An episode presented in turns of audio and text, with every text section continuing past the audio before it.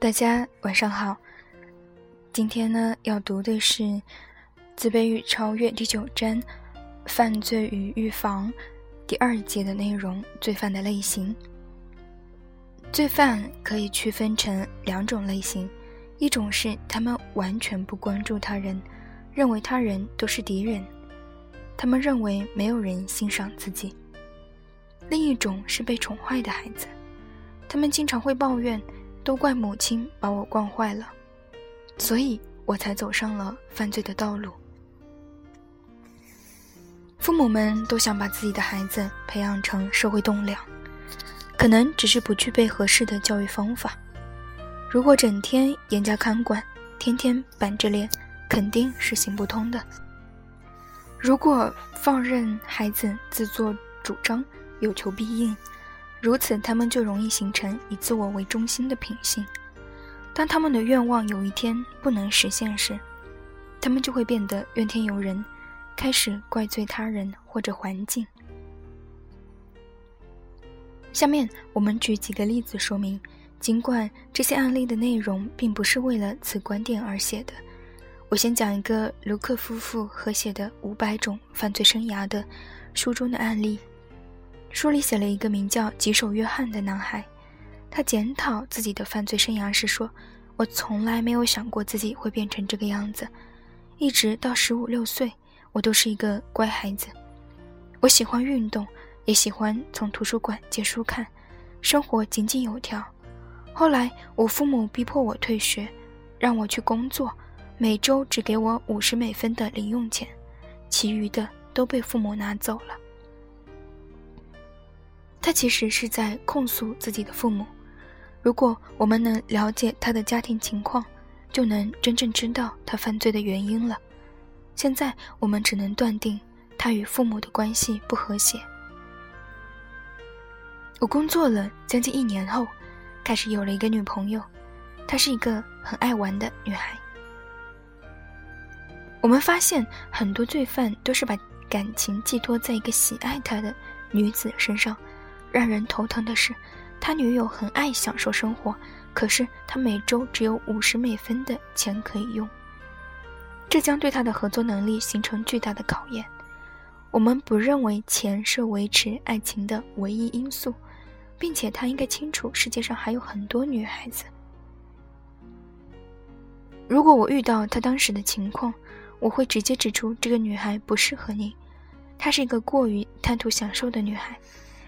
然而，每个人的价值观是不同的。他继续说道：“在当代，一个礼拜五十美分根本不可能玩得好。我老爸又不肯多给我钱，我感觉很难过，也很痛苦，总想着怎样才能多赚一点钱。按照常识，我们会告诉他，你得更加努力工作，多赚一点钱。但是他却想着不劳而获。”因为他想通过哄女朋友玩，让自己也快乐，他才不管其他的呢。有一天，我在街上遇见一个陌生人，很快我就和他混熟了。他说：“遇见陌生人也是对他的一次考验。有正常合作意识的人是不会被轻易引诱的，但是他已经有了邪念，就容易被人带坏了。”这个陌生人是老大，是一个老道的贼，聪明机灵，对偷盗很有一套。和他一起行动的时候，每次都很顺利，所以我就开始跟着他了。他的父母有一栋房子，父亲是工厂里的一个领班，周末他们才有空全家团聚。他们家里有三个小孩，除他以外，其他人从来没有过任何犯罪的记录。我很好奇，那些坚信遗传决定论的科学家怎么看待这件事情。这个男孩还承认自己在十五岁时就开始与异性发生性关系了。有人一定会说他是一个好色之徒，但其实他只是为了满足自己，让自己快乐。他对别人并没有兴趣，他是为了让自己在这方面得到别人的赞赏和崇拜。在他十六岁时，由于他和同伴偷盗民宅而被捕了。我们发现他在其他方面也证实了我们所说的观点。他希望自己是受人崇拜、被人追捧的人。为了吸引女孩子的注意，他不惜给他们买单。他戴着一顶一顶大盖帽，脸部系着一条红色的大手帕，腰间还插着一把枪，简直就像一个西部的绑匪一样。他是一个自负的人，想表现得像个英雄一样，但又没有真的本事。对于警察指控他的各种罪名，他全部都承认了，还扬言还有更多的呢。他对法律权利完全没有顾忌。我觉得生命没有什么活下去的意义。所谓的正常生活对我来说没有任何意义，我对于此除了蔑视，别无其他。他说，这些思想都是一种潜意识，他对此没有了解，根本不知道这些连贯起来意味着什么。他认为生活充满了负担，但是他却不明白自己为什么如此泄气。他接着说：“我学会了不信任他人，大家都说贼不互偷。”这其实是错的。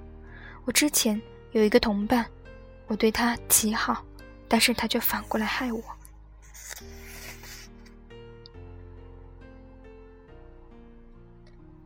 如果我有了足够的钱，我一定会像其他人一样踏实生活。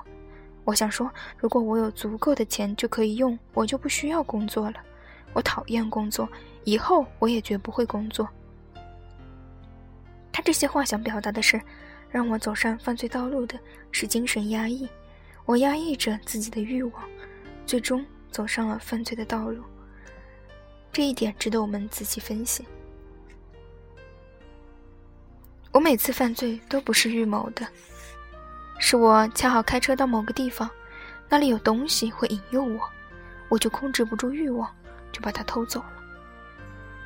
他认为自己是一个英雄，根本不承认这是一种懦夫的表现。